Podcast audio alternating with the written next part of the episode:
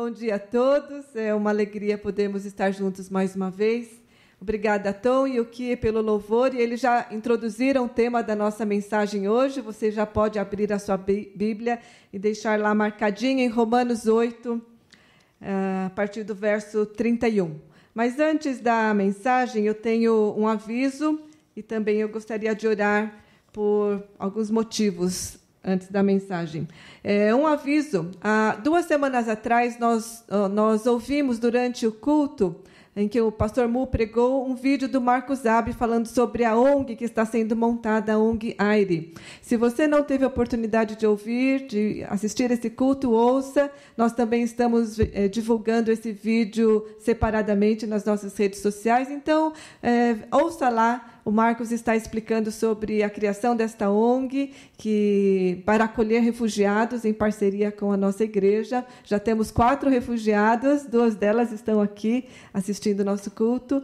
Eh, e nós é, precisamos da sua ajuda, do seu apoio. É, a ONG está montando uma casa que em breve vai estar pronta e precisa ser mobiliada. A casa está vazia ainda. Então, nós vamos soltar também, é, em seguida, esse culto, vamos soltar uma lista, vamos colocar nas redes sociais de, de itens que precisa para casa. Na verdade, precisa de tudo. Então, eles colocaram os itens essenciais lá, mas você pode doar outras coisas que não estão na lista também, tá bom? É, vamos colocar junto com, a, a, com essa divulgação o contato da Alda você, ela vai centralizar as doações, você pode fazer contato e combinar como levar a sua doação, ok? Então, esteja orando por isso, esteja orando pelos nossos irmãos na Venezuela. Nós vamos ter uma reunião com o pastor César Bermudes nesta, nesta semana. A situação está bem crítica, então vamos orar para que Deus Tenha misericórdia deste país, dos nossos irmãos venezuelanos e também vamos orar juntos agora pelo por Mianmar, pelo pastor Paquepe, a nossa igreja que está lá. Eu sei que muitos acompanharam os noticiários essa semana e a situação política reverteu e está bem complicada. Eles estavam começando a ter um avanço em termos de democracia então vamos orar para que Deus tenha misericórdia e preserve a vida e a integridade dos nossos irmãos.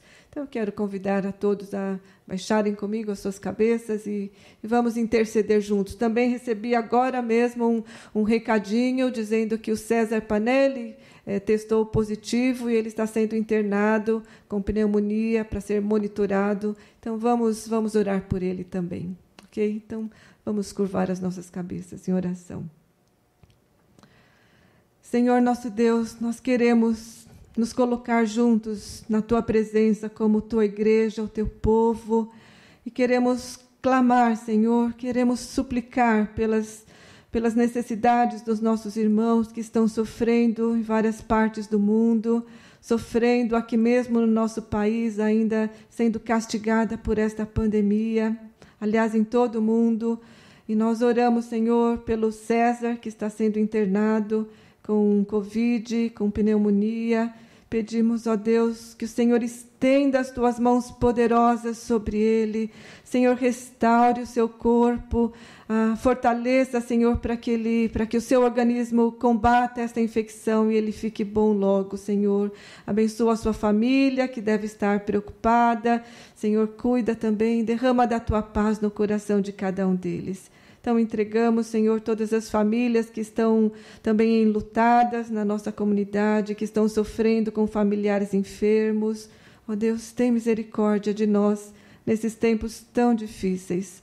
Oramos também, Senhor, pelos nossos irmãos da Venezuela.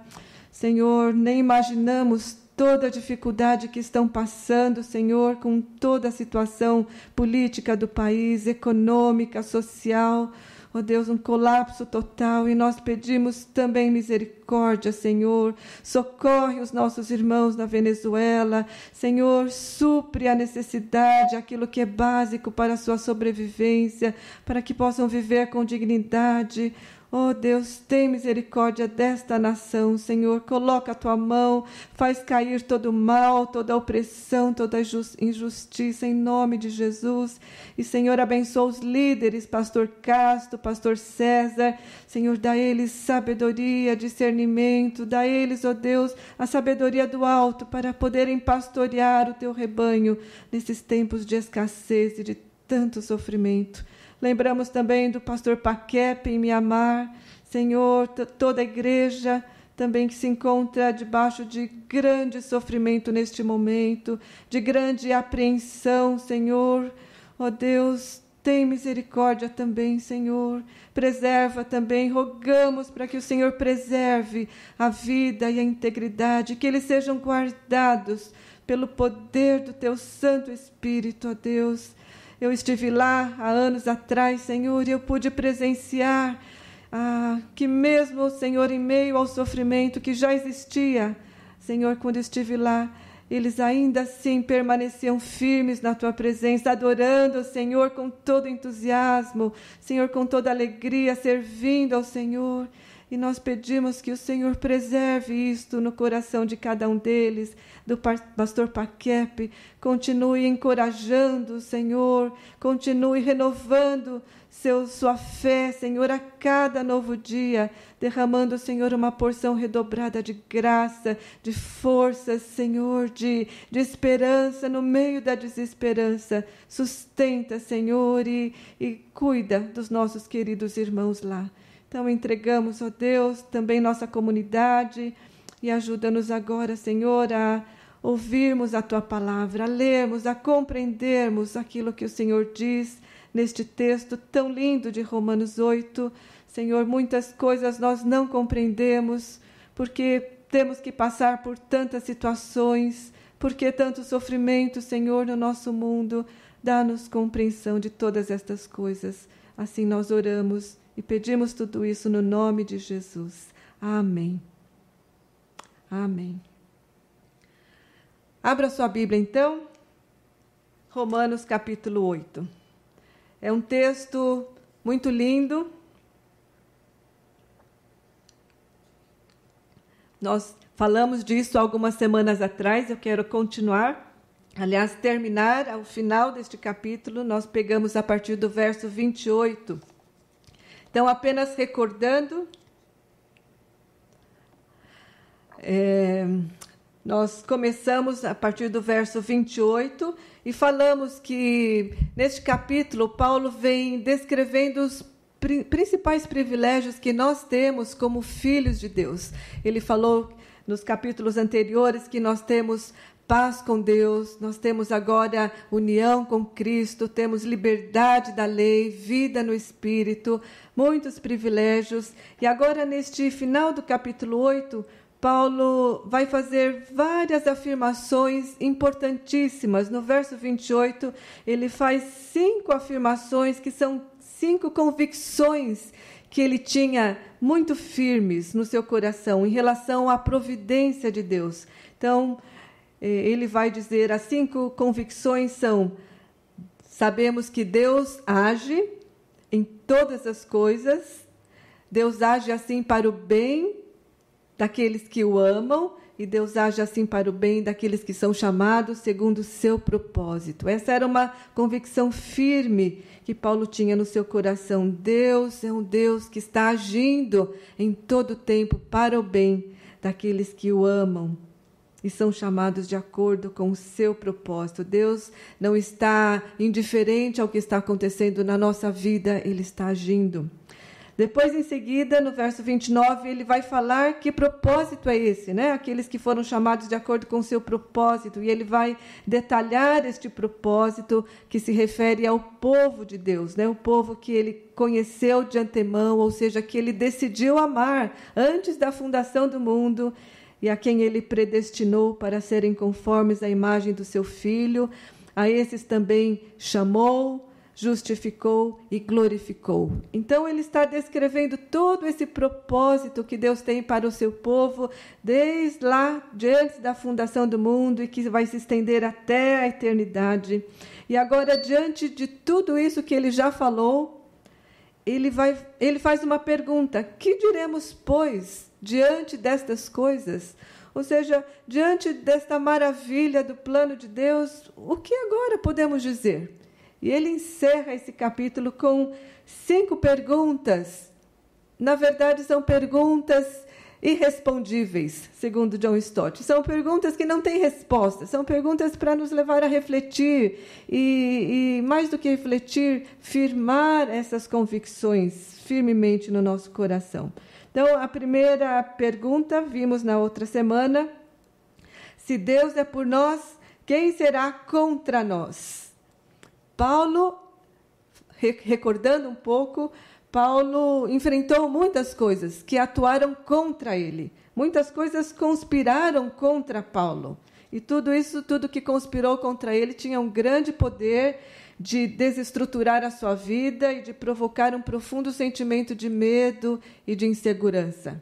Mas não foi isso que aconteceu. Por causa desta convicção que ele tinha, Deus é por mim, Paulo não se deixou abater. Paulo cria firmemente: Deus está a meu favor, nunca contra mim, e Ele trabalha para que tudo coopere para o meu bem. Essa convicção profunda fez com que Paulo permanecesse firme, não fosse invadido por esse sentimento de medo, de insegurança. E aí comentamos que estas convicções profundas de Paulo, moldadas pela palavra, o ajudaram a lidar com as suas circunstâncias e o influenciaram a maneira como ele lidou, como ele encarou a realidade externa, os fatos que lhe aconteceram. Então, convicções bem firmadas nos ajudam a enfrentar a realidade e nos ajudam a lidar também com as nossas emoções, os nossos sentimentos. Né? Nesse momento, todos nós estamos enfrentando sentimentos confusos, né, de medo, de insegurança, de ansiedade, de temor, de sensação de que Deus me abandonou, muitos sentimentos nesse momento. E vamos continuar vendo aqui como estas convicções nos ajudam a lidar com tudo isso. Então, vamos para a segunda pergunta. Deixa eu pôr em ordem aqui a minha bagunça. Vamos para a segunda pergunta. Aquele que não poupou o seu próprio filho, mas o entregou por todos nós, como não nos dará juntamente com ele e de graça todas as coisas? Aquele que não poupou o seu próprio filho. Um outro problema que tem um grande potencial de, de nos desestruturar é ansiedade. E muitos, pode ser que muitos estão lutando com isso nesse momento. Né? Eu ouvi alguma, algum estudo dizendo que o Brasil é o campeão em distúrbios de ansiedade. Muita gente sofrendo nesse momento com isto e as causas principais são, né, você, você com certeza está lidando com algumas dessas questões: preocupação financeira, angústia com a saúde dos familiares, pais idosos, desemprego, falta de renda, conflitos interpessoais, conflitos no casamento. É, e tudo isso é agravado pela situação que vivemos agora do isolamento social. Isso aprofunda ainda mais o sentimento de ansiedade na medida em que as pessoas estão mais sozinhas, muitas estão vivendo sozinhas em casa. E, e com isso pode ser que muitos, o sentimento de muitos sejam, mas não tem ninguém para me ouvir, não tem. Será que alguém está se importando? Será que alguém se importa com o que eu estou passando? E isso se estende, inclusive, para a nossa vida espiritual, afeta com certeza a nossa vida espiritual e, e talvez nos faça, faça alguns duvidarem: será que Deus está me ouvindo? Será que Deus está vendo o que eu estou passando? Será que Ele está aí? Ou será que Ele está tão ocupado com os negócios do universo Ele não tem tempo para mim? E pode ser que alguns, a experiência de oração de alguns seja essa sensação de que a minha oração não passa do teto. Deus ouve os outros, mas não ouve a mim. E para você que luta com esse sentimento, precisa fazer esta pergunta. Eu e você precisamos fazer esta pergunta. Se Deus Aquele que não poupou seu próprio filho, mas o entregou por nós, como não nos daria, juntamente com ele, de graça, todas as coisas? O que Paulo está dizendo aqui é: se na cruz Deus nos deu o melhor que ele poderia nos dar, o seu próprio filho, por que ele haveria de nos negar qualquer coisa? Dizendo de uma outra forma, uma vez que Deus já nos deu a mais sublime, a mais valiosa de todas as dádivas, o seu próprio filho, será que ele não nos dará também de graça todas as coisas? A cruz é a garantia da contínua e infalível generosidade de Deus. Deus já foi tão generoso, ele já deu o melhor e ele deu o melhor para suprir aquilo que nós mais necessitávamos, que era salvação, vida, vida plena, perdão, paz. Se Ele já fez isso por nós, por que Ele não vai cuidar dos detalhes da nossa vida, do emprego, da saúde, da roupa, do alimento? A cruz é a garantia da contínua e infalível generosidade de Deus. Então, se nós cremos nisso, confiamos nisso, nós podemos nos aproximar dele com confiança e podemos levar a ele as nossas súplicas, nossas necessidades, nossas orações com plena confiança, que é o que Hebreus fala, capítulo 4, verso 12. Assim sendo, aproximemo-nos do trono da graça com toda a confiança, a fim de recebermos misericórdia e encontrarmos graça que nos ajude no momento de necessidade. Era dessa forma que Paulo orava, com esta confiança. Agora, o que significa dizer, quando ele diz: será que ele não nos dará juntamente com Cristo todas as coisas? Será que é a garantia que Ele vai nos dar tudo? Posso pedir um carro do ano? Posso pedir uma mansão na praia? É a garantia disso? Não. E aí precisamos entender que a mente de Paulo, quando quando ele fala esta, quando ele fala isto, ele estava numa situação de privação. Paulo estava preso já há quatro anos. E certamente ele sentia falta de muita coisa, principalmente da liberdade, mas privação de outras coisas também, de não poder encontrar com as pessoas que ele gostava, de não ter a sua privacidade. Certamente ele enfrentava privações, mas como é que Paulo pode dizer isso? E como é que ele diz lá em Filipenses? Aprendi a viver contente em toda e qualquer situação. Lembram né, do texto lá? E ele diz também: recebi tudo e tenho abundância. Como assim? Como Paulo pode dizer isso? Recebi tudo e tenho abundância, vivendo numa situação de privação. E aí, mais uma vez, voltamos a essa pergunta que ele faz, e eu só posso entender que essa afirmação é porque ele tinha uma plena convicção de que na cruz Deus já havia dado tudo o que ele mais precisava. Ele se via plenamente realizado, plenamente suprido em Cristo, mesmo passando por privações. É uma, um, um paradoxo, não é? Talvez é difícil até para nós entendermos como é que Paulo tinha essa noção. Eu estou plenamente suprido, plenamente realizado. Eu já recebi tudo o que eu preciso na cruz, mesmo passando por privações. Né? Porque, na verdade, para ele, tudo que ele mais precisava e tudo que ele mais desejava era nada mais, nada menos do que Cristo, do que a vida de Cristo nele, viver em Cristo. E ele vai falar isso em vários trechos das suas cartas, porque para mim o viver é Cristo e o morrer é lucro.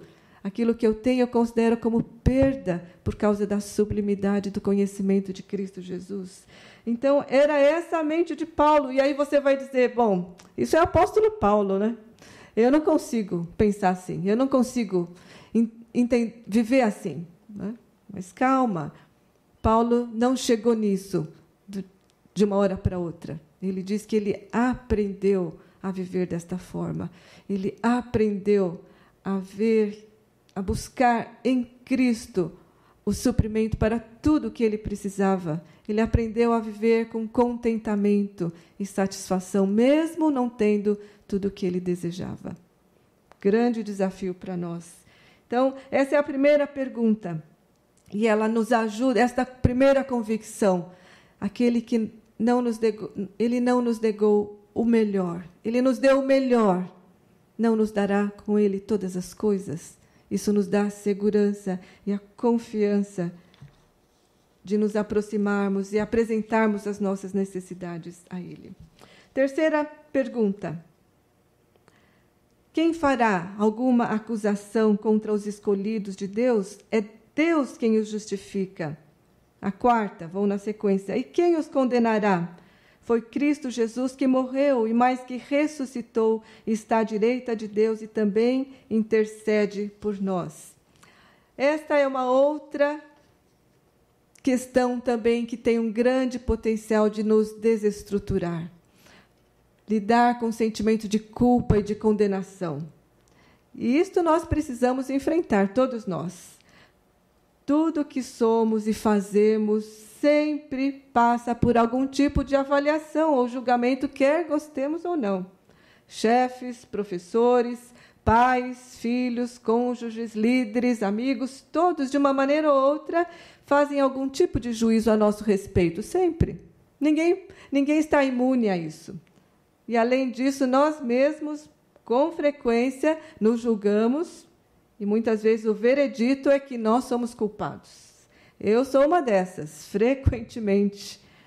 E, e, e, e luto com, muito, muito, muitas vezes com o sentimento de que eu estou aquém daquilo que é esperado de mim. Talvez você também lute com isso. Pais sentem culpa em relação aos filhos, cônjuges culpam-se pelas crises no casamento, os cristãos em geral se culpam pelo seu fraco desempenho espiritual, pastores se culpam por não atender todas as demandas da sua comunidade, etc, etc. Para todos nós, precisamos então voltar para esta pergunta: quem fará alguma acusação contra os escolhidos de Deus? É Deus quem os justifica. Note que a pergunta de Paulo é não, é não é se nós seremos ou não acusados e condenados. Nós seremos. Mas a pergunta dele é: o sentido aqui da pergunta é quem tem o poder de nos acusar e nos condenar? Se Deus já nos justificou, o justo juiz. A imagem aqui é de um tribunal. Os advogados vão entender bem essa, essa, essa pergunta. E, a, e, o, o argumento de Paulo aqui é que nenhuma acusação contra você pode ser levada a termo num tribunal, uma vez que Deus, o juiz, já deu o veredito e nos declarou justos, não pelo nosso mérito, mas por causa da obra de Cristo na cruz e porque a sua justiça, ele, ele pagou aquilo que devíamos e a sua justiça foi creditada a nós. Então ele nos declara justos. Então, Paulo diz aqui, então, quem fará alguma acusação contra nós? Nenhuma acusação pode subsistir. Quem nos condenará? Quem os condenará? Foi Cristo quem morreu e ressuscitou. Nenhuma condenação também pode subsistir. Por quê? Porque Jesus já levou os nossos pecados na cruz, ele já morreu e já pagou a nossa condenação, ele já levou a nossa condenação. E agora, então, nós estamos livres, livres de todo o peso e de toda a culpa. Viver, crer nesta afirmação é profundamente libertador. Não precisar mais viver debaixo de peso de acusação e de condenação. Nós vamos ser criticados, vamos ser cobrados, vamos ser eventualmente condenados. É a vida, faz parte. A questão é como nós vamos reagir a isso e como vamos lidar com isso. Se cremos nisso, que nenhuma acusação mais pode subsistir contra nós, isso nos ajuda a lidar melhor com as críticas, com os julgamentos, a nos relacionar com mais liberdade, com mais leveza. Por exemplo, nós podemos ouvir as críticas, as cobranças, sem nos ofender, sem nos alterar. Podemos ouvir tudo, reter o que é bom, reter o que é bom. Se aquilo procede, se aquela crítica procede, eu me arrependo, confesso e mudo. Se não procede, eu agradeço e sigo o meu caminho. Então, viver com mais liberdade, viver com mais leveza, isto é a liberdade que Cristo conquistou para nós. a liberdade de não viver mais sob o peso das acusações. Quantas coisas, quantas coisas nessas, nessas simples perguntas, mas convicções preciosas. Deus é aquele que me liberta de todo o peso de culpa e condenação. Última pergunta.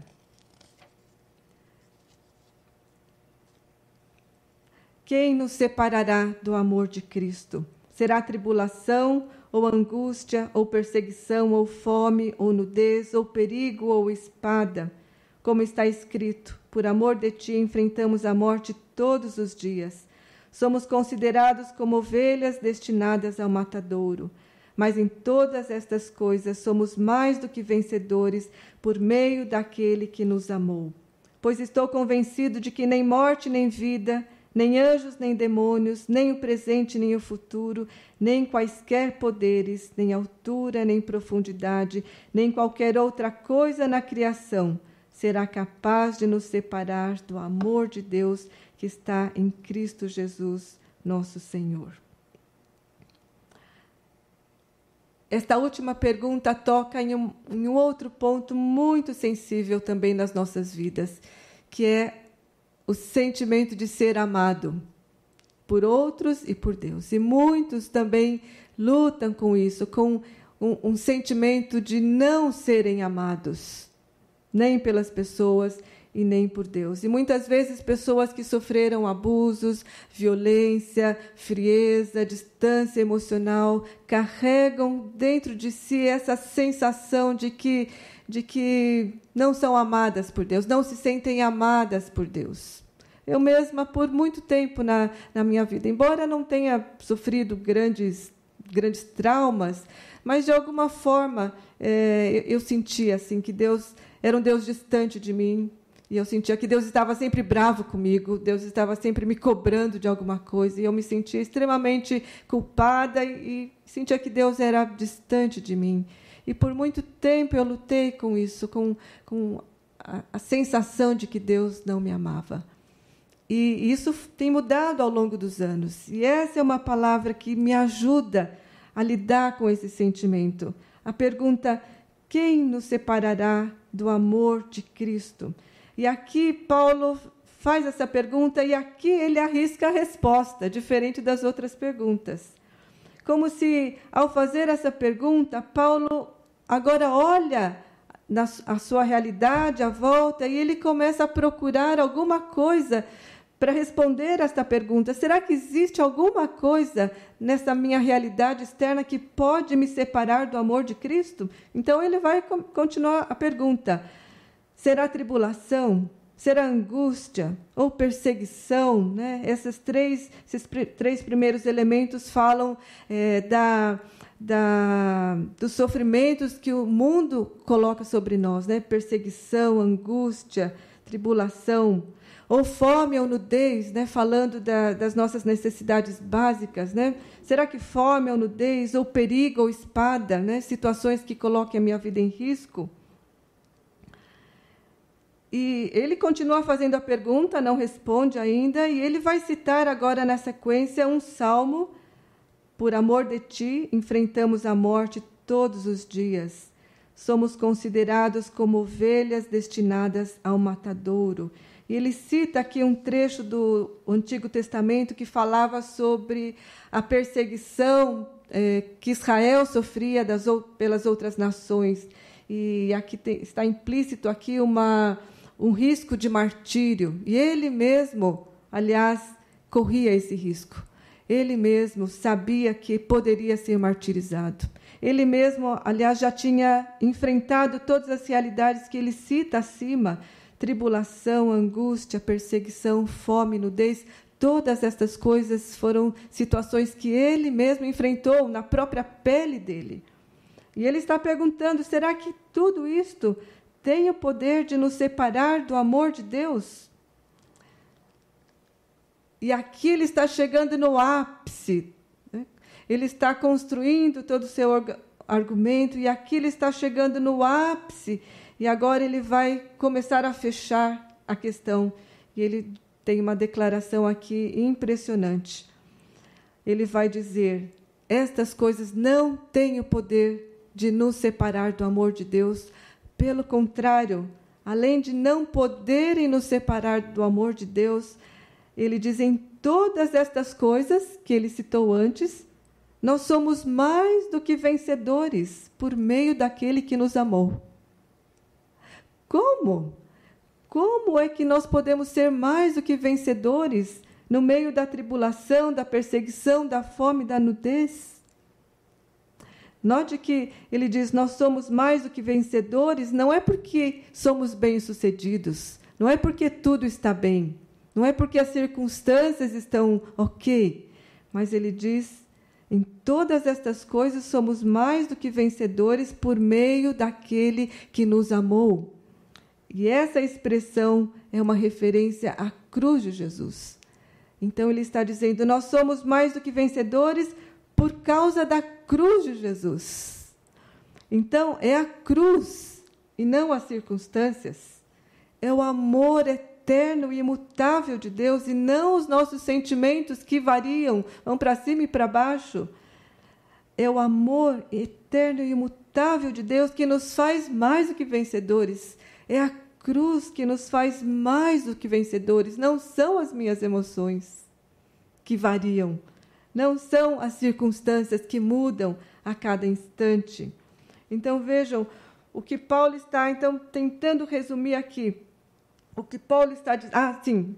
E ele, e ele vai terminar agora a sua resposta, agora dizendo: Pois eu estou convencido. E agora é a é uma convicção ainda mais firme, né? Se no começo ele falou sabemos, agora ele diz eu estou convencido. É uma convicção firme, consciente, irremovível de que nada poderá nos separar do amor de Deus. E ele vai mencionar aqui diversas realidades, nem a morte, nem a vida, nem anjos, nem demônios, ou seja, nem, nem os poderes sobrenaturais, nem o presente nem o futuro, nem quaisquer poderes, nem altura, nem profundidade, nem qualquer coisa na criação será capaz de nos separar do amor de Deus que está em Cristo Jesus.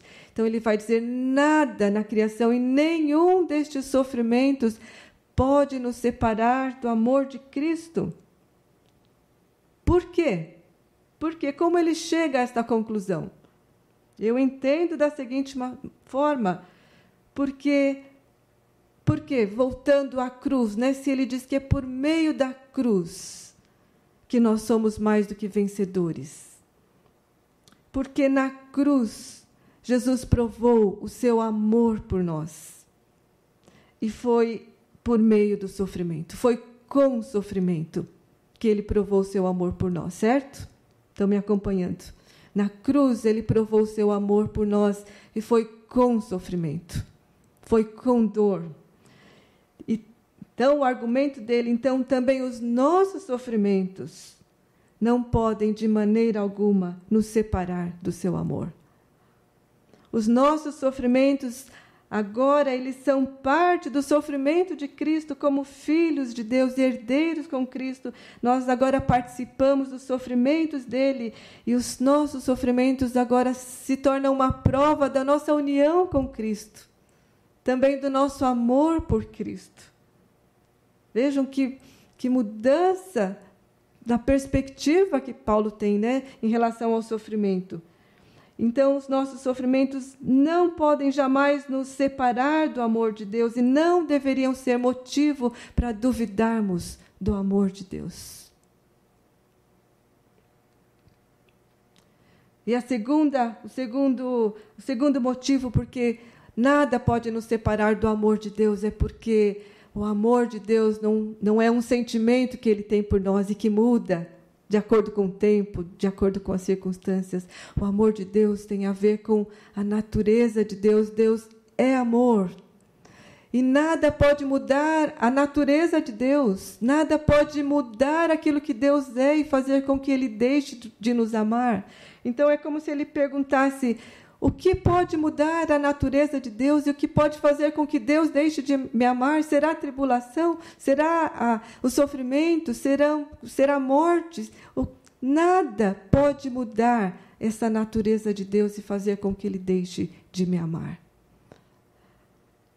Esta é a profunda convicção que está no coração de Paulo e é por isso que Paulo foi capaz de enfrentar tudo que ele enfrentou sem se sentir abandonado, sem duvidar do amor de Deus. Foi por essa razão que ele se manteve firme até o fim, inclusive enfrentando o martírio. Então, para concluir, todas estas cinco perguntas, elas nos ajudam a entender melhor quem é o nosso Deus. Que tipo de Deus é este em quem nós cremos? E juntas estas afirmações nos levam a algumas convicções. Eu quero que você grave bem isto. Primeiro, nada pode frustrar o propósito de Deus para a sua vida e para a minha, já que Ele é por nós não contra nós. Nada pode frustrar os propósitos de Deus para a nossa vida, porque Ele trabalha a nosso favor. Essa é a primeira convicção. A segunda, nada pode invalidar a sua generosidade, já que Ele nos deu o melhor em Cristo. Nada pode invalidar a sua generosidade. Eu acho que nós, nós nem imaginamos o tamanho da generosidade do desejo que Deus tem de nos abençoar, e às vezes a gente pede até pouco, porque Ele queria nos abençoar muito mais do que até nós pedimos ou imaginamos. Nada pode invalidar a sua generosidade. Terceira convicção: nada pode acusar ou condenar aqueles que são, que creem na cruz de Jesus, já que Ele nos justificou, nos declarou justos por meio da cruz. E por último, nada pode nos separar do seu amor, porque o seu amor diz respeito à sua própria natureza e porque este amor se revelou em Cristo, na cruz de Cristo. São estas afirmações, são estas convicções que, que sustentavam Paulo no meio das suas tribulações e lhe davam segurança. E são estas as convicções que nos dão segurança também para enfrentar tempos de tanta incerteza, tempos tão difíceis.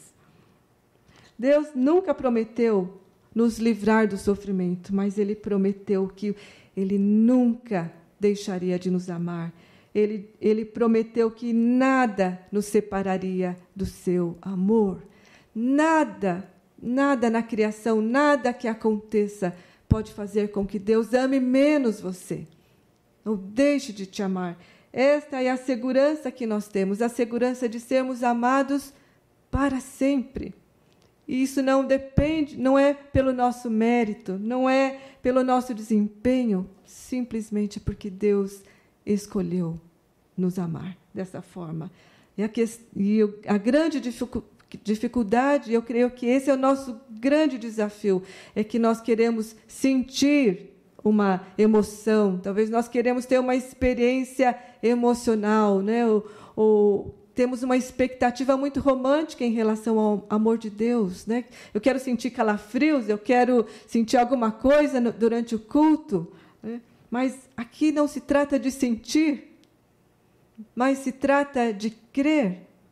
E eu termino com esta afirmação de João, 1 João 4,16, que diz: Assim conhecemos o amor que Deus tem por nós e confiamos nesse amor. Assim nós conhecemos o amor que Deus tem por nós e confiamos nesse amor. Os sentimentos podem acompanhar depois o pensamento, as convicções, mas nós conhecemos, conhecemos pela palavra, conhecemos pela revelação da cruz de Jesus, conhecemos pelo fato concreto de que Deus deu o seu filho por nós na cruz. E tudo, toda a experiência começa com conhecer, com crer e confiar. Então, que Deus nos ajude a crer e a confiar. E como Paulo, os seus, as suas convicções tão bem firmadas, moldadas pela palavra de Deus, deram a Paulo um novo olhar para interpretar, para julgar sua realidade, para ver os fatos que lhe aconteciam. Então, ele mesmo não tendo nada, ele dizia: Eu estou bem suprido e tenho tudo. Mesmo sendo julgado pelos homens, sendo condenado, sendo traído, mesmo assim ele se sentia livre.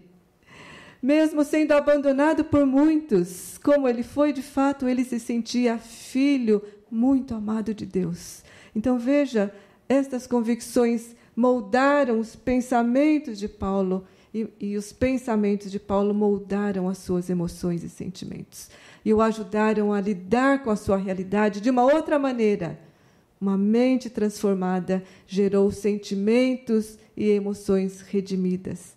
Tremendo isso. Que Deus nos ajude a meditar dia e noite nesta palavra. Eu encorajo que você volte nesse texto, leia esse texto, medite nestas perguntas e firme estas convicções lá no fundo do seu coração, para que quando você enfrentar a hora difícil e vier a dúvida e vier a desconfiança, será que Deus de fato me ouve? Será que Ele de fato me ama?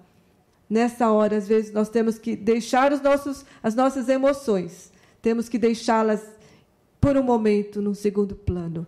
E nós precisamos nos agarrar às nossas convicções, porque são elas que vão nos segurar e depois o sentimento virá. O sentimento muda à medida que os nossos pensamentos e convicções estão bem firmados. Que Deus nos abençoe. Eu queria te convidar a ter um momento de oração agora. E vamos nos colocar diante desta cruz. Hoje nós vamos celebrar a ceia. E eu quero te convidar a olhar para esta cruz e a meditar no significado desta cruz. Falamos várias coisas hoje do significado desta cruz. Então, coloque-se diante dela e vamos orar e vamos agradecer por aquilo que Jesus fez por nós na cruz. Senhor, nós nos colocamos aos teus pés, aos pés da cruz de Jesus.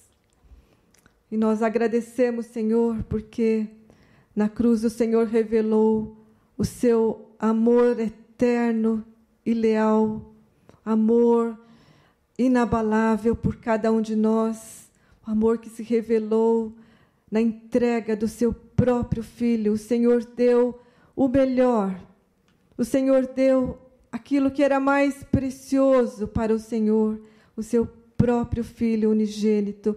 E nós agradecemos e reconhecemos a tua enorme generosidade, Senhor muito obrigada, Senhor. Perdoa-nos quando nós pedimos, pedimos, pedimos, ou nos ressentimos quando não recebemos aquilo que pedimos, quando o Senhor já nos deu tanto. Aliás, o Senhor já nos deu tudo de que mais precisávamos e nós agradecemos, Senhor. Agradecemos também porque na cruz o Senhor levou os nossos pecados levou toda a nossa condenação e agora, Senhor, nenhuma condenação mais pesa sobre nós, nenhuma condenação para os que estão em Cristo Jesus. Muito obrigada pela liberdade que nos vem desta cruz. Obrigada porque podemos viver e andar sem peso, sem culpa. Senhor, muito obrigada. Muito obrigada, Senhor, porque na cruz de Jesus, nós temos tudo de que mais precisamos. E dá-nos, Senhor, esta convicção, Senhor, dá-nos esta consciência, Senhor, de que já temos tudo o que precisamos no teu amor. Senhor, e, e se algo nos faltar, o Senhor vai cuidar. Tira a ansiedade do nosso coração, tira o temor, tira a preocupação, Senhor, e que possamos viver na tua presença com esta profunda confiança de que o Senhor já nos deu tudo e o Senhor vai continuar dando e suprindo segundo a tua generosidade, segundo a tua bondade. Muito obrigada, Senhor. Nós agradecemos, agradecemos pelo sacrifício de Jesus e recebemos tudo que nos vem desta cruz com profunda gratidão. Oramos assim, agradecemos em nome de Jesus. Amém. Amém. Você pode se preparar agora para o momento da ceia, pode pegar o seu o pão, o cálice. Quero ler um trecho que está em Hebreus, capítulo 4.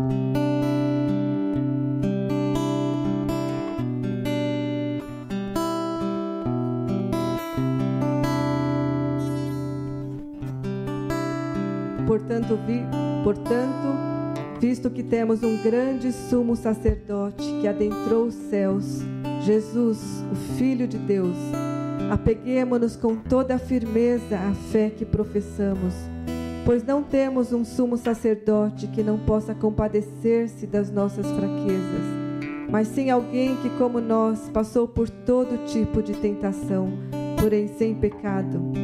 Assim, aproximemo-nos do trono da graça com toda a confiança a fim de recebermos misericórdia e encontrarmos graça que nos ajude no momento de necessidade.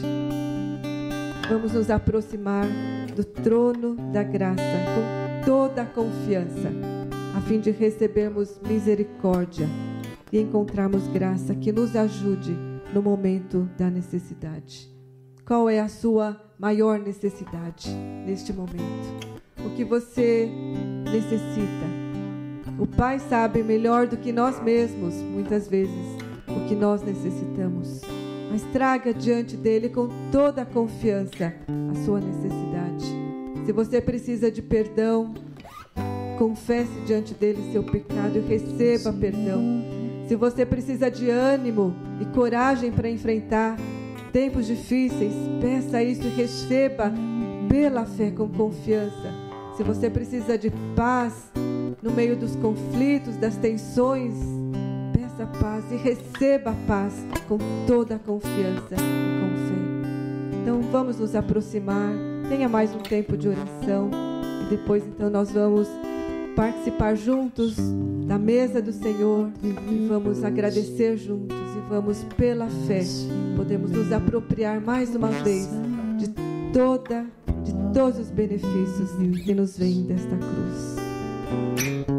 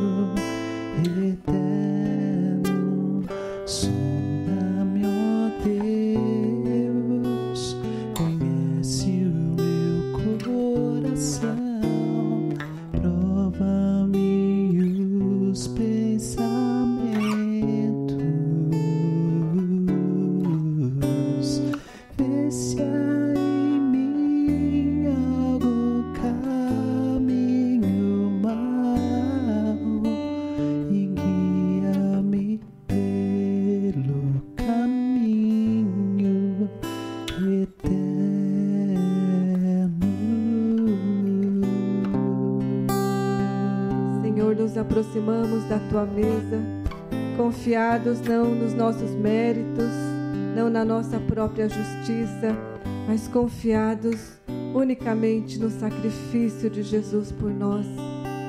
Muito obrigada porque Ele é o sacerdote que conhece as nossas fraquezas, porque Ele mesmo passou por todas as coisas. E Ele pode nos ajudar no momento de necessidade nós apresentamos diante do Senhor as nossas necessidades, confiando, Senhor, que o Senhor, na sua bondade e generosidade, o Senhor há de suprir tudo aquilo que necessitamos. E mesmo quando não tivermos tudo o que desejamos, o Senhor nos dará contentamento, alegria em podermos viver contigo Senhor, derrama agora, Senhor, da tua graça e misericórdia e ministra, Senhor, a necessidade de cada um nesta hora. Senhor, tu conheces o coração de cada um. Venha ao encontro, Senhor, de cada necessidade, de cada oração, Senhor, do clamor de cada um. Vem, Senhor, nós recebemos pela fé, recebemos ânimo, recebemos coragem, recebemos esperança para estes para esses tempos difíceis, recebemos segurança, segurança para viver em tempos tão instáveis, recebemos liberdade liberdade, Senhor, para viver sem qualquer peso de acusação e condenação. Recebemos a tua paz, recebemos o teu Espírito Santo que nos ajuda a viver com plenitude de alegria. Muito obrigada, Senhor. Nós te louvamos. Nunca vamos poder agradecer o suficiente por este sacrifício tão grande, porque o Senhor deu tudo, deu o melhor para pessoas que não mereciam. Por isso, Senhor, recebe a nossa eterna e profunda gratidão e o nosso amor como resposta ao teu amor por cada um de nós. Oramos em nome de Jesus. Amém. Então vamos participar agora deste momento da ceia. Eu quero ler aqui 1 Coríntios. Se você está preparado, você pode já deixar o pão e o vinho.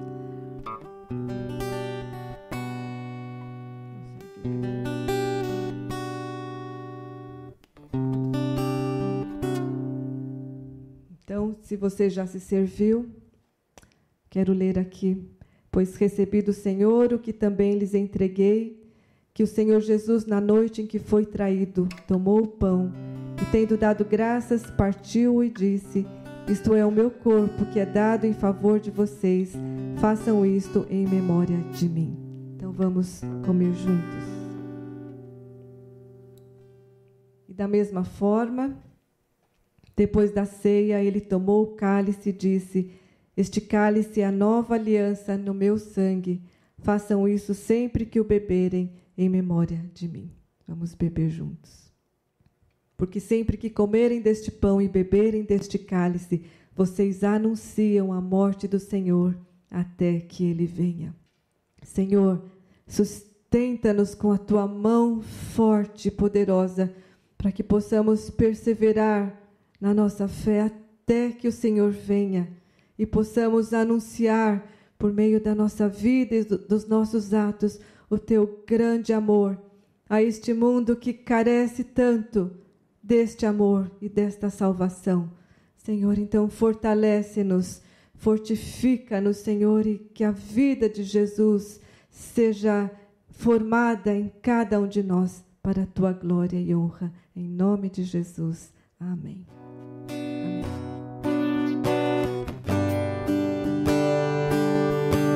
Senhor, esta é a nossa oração.